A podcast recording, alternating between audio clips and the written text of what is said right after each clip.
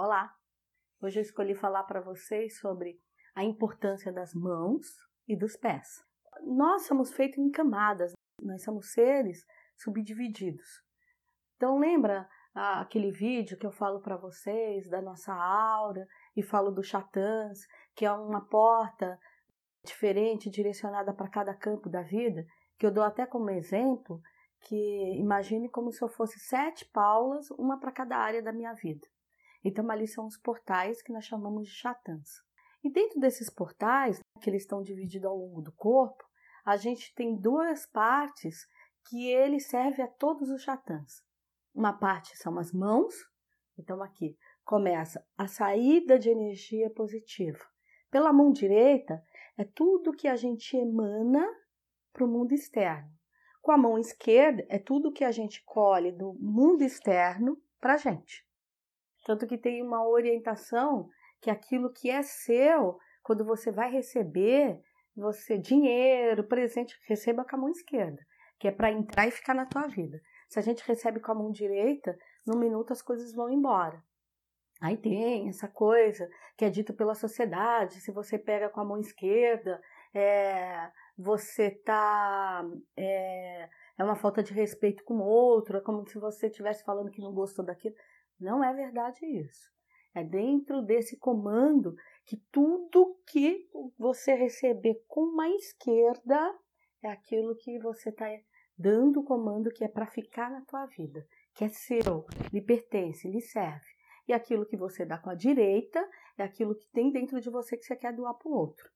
É por isso que quando a gente encontra alguém, mesmo que você é, é canhoto, você cumprimenta com a mão direita. Porque a coisa do cumprimentar, você está dando uma parte da tua energia para o outro. Tem até uma, um truque, que é um, um comando que você vai dar, que se você vai cumprimentar alguém e aquela a, a, pessoa que você está cumprimentando é uma energia que você não gosta muito, que você tem muita dificuldade, você controla, sabe? É uma pessoa que você fala, ah, aquela pessoa eu acho que ela é muito sugadora de energia.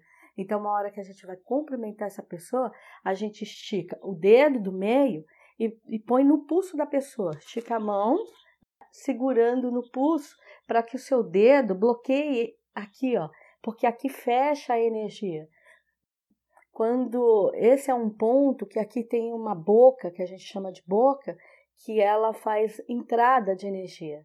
Então, quando você está cumprimentando, se o pulso da pessoa está livre, ela tem a, ela consegue sugar o máximo da energia, assim como você também está sugando o máximo da energia dela. Então, quando você faz esse truque de colocar esse dedo do meio bloqueando aqui, você dá pouca energia para aquela pessoa e recebe menos ainda dela.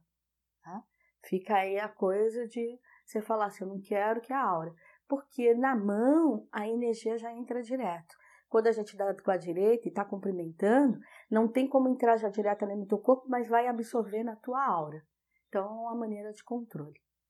Já os pés da gente é a saída das energias negativas a nossa descarga, aquilo que não serve para o nosso corpo. São as energias mais pesadas ou a energia de movimento. Eu tenho uma energia que eu ainda quero espalhar ela pra, pra, pela terra, que eu ainda não sei direito como é que eu vou lidar com ela. Então, sai tudo pelos pés. Aí, com isso, vocês até entendem que se a gente fica muitas horas em pé, a gente está dando comando de essa energia saindo, saindo. Com isso, os pés vão inchando, as pernas vão doendo, vai ficando com dores no joelho, porque vai movimentando demais esse corpo. E as energias negativas, elas são energias densas, elas são energias pesadas. É por isso que chama que é energia de movimento. Movimento no sentido de que é de fazimento, assim, é uma energia ainda a ser trabalhada. Não é à toa que o chatã do mundo profissional, aquilo que os orientais chamam de chakra, então para nós, ele fica parado, ele está aqui concentrado, a boca dele, entre os joelhos. Então, todas as pessoas que têm esse desgaste profissional demais, ou tem muita crise profissional, têm tendência a ter muitas dores na rótula do joelho, muitas dores no calcanhar, no pé, pé que incha demais. É por isso, porque tem um desgaste, fica uma concentração muito grande de energia. Tem uma orientação dos caboclos e, por exemplo, se você hoje ficou muito tempo em pé, Se você teve muita crise profissional, você chegou em casa com muitas dores na panturrilha, no joelho, no calcanhar, na planta do pé, é fazer um equilíbrio energético. E como é que a gente faz? Coloca três bacias, coloca uma de água pura, uma de água fria, essa água pura é água temperatura ambiente, uma de água mais fria, gelada, com uma colher de sal grosso, e uma de água bem quente, o quanto o seu pé vai suportar sem queimar, com uma colher de açúcar. Então você coloca no neutro, que é a água pura, temperatura ambiente. Depois você coloca na energia negativa, porque é a energia do comando desse chatã, que ele é comandado por energia negativa. E quando, lembre que eu uso o nome negativo, não é associado ao mal, é associado à qualidade da energia. Energia neutra, positiva e negativa. Então, essa água de sal é uma energia negativa que vai é, abrir os pontos, já que ele reconhece essa energia, e se ele fica com isso, significa que ele está tão cheio dessa energia negativa que está faltando equilíbrio, ele precisa de energia positiva. Aí que você colocou, fica ali o pé o quanto você aguentar, aí você vai para essa água quente com açúcar, que é energia positiva. Então vai dar uma levantada, vai movimentar as energias que estão ali, vai te trazer o bem-estar de novo e causar o equilíbrio energético, tanto do chatã como do portal dos pés e automaticamente organiza a aura, tá? Agora, vamos imaginar que foi a mão, você trabalhou o dia inteiro, foi um serviço muito pesado, você chegou com muitas dores no ombro, no braço, no, no pulso, na palma da mão, os dedos, ou você sentiu que você pegou uma carga e deu alguma coisa que está com uma má circulação nesse braço, você pode fazer também as três bacias. Só que a ordem sempre começa com uma água pura, aí nesse caso primeiro vem a água com açúcar, para depois vir a água gelada, tá? Então, energia neutra, energia positiva e energia negativa. A outra coisa que é bom para essas dores de cotovelo, essas dores ao longo do braço, é sempre bolsas de água quente. Quando é na região da, do joelho para baixo, o bom é uma bolsa de gelo. Se for só ali uma para passar uma dor, de uma pancada, de alguma coisa, é excelente, porque você faz o equilíbrio do corpo. Então, os pés ele serve todos os chatãs, mas, porém, fazendo o movimento das energias negativas. E é a mesma coisa. A energia que é dos outros que você pegou corre pela perna direita e quando é do teu corpo, ela corre pela perna esquerda. Por que essa informação ela se torna importante? Para você aprender a reconhecer. Nossa, então todo esse problema, esse cansaço, esse inchaço que eu tenho muito na perna direita, significa que eu estou absorvendo muita energia dos outros muito essa energia negativa, essa energia muito densa, material, pesada. Agora é da esquerda, sou eu mesmo. É eu que estou propagando demais essa energia.